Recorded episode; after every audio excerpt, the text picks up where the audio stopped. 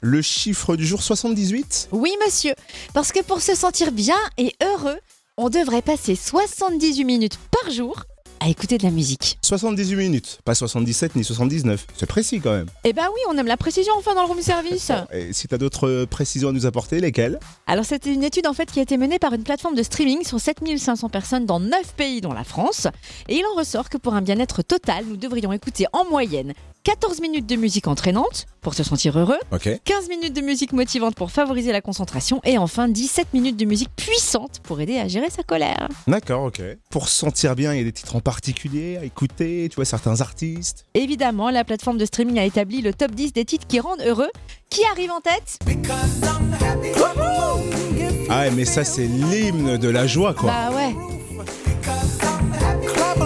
Ok, je suis d'accord pour ça, ouais. Alors il y a 10 titres en tout. hein. Alors qui arrive en deuxième position, c'est ABBA avec Dancing Queen. Et puis en cinquième position, on a. euh,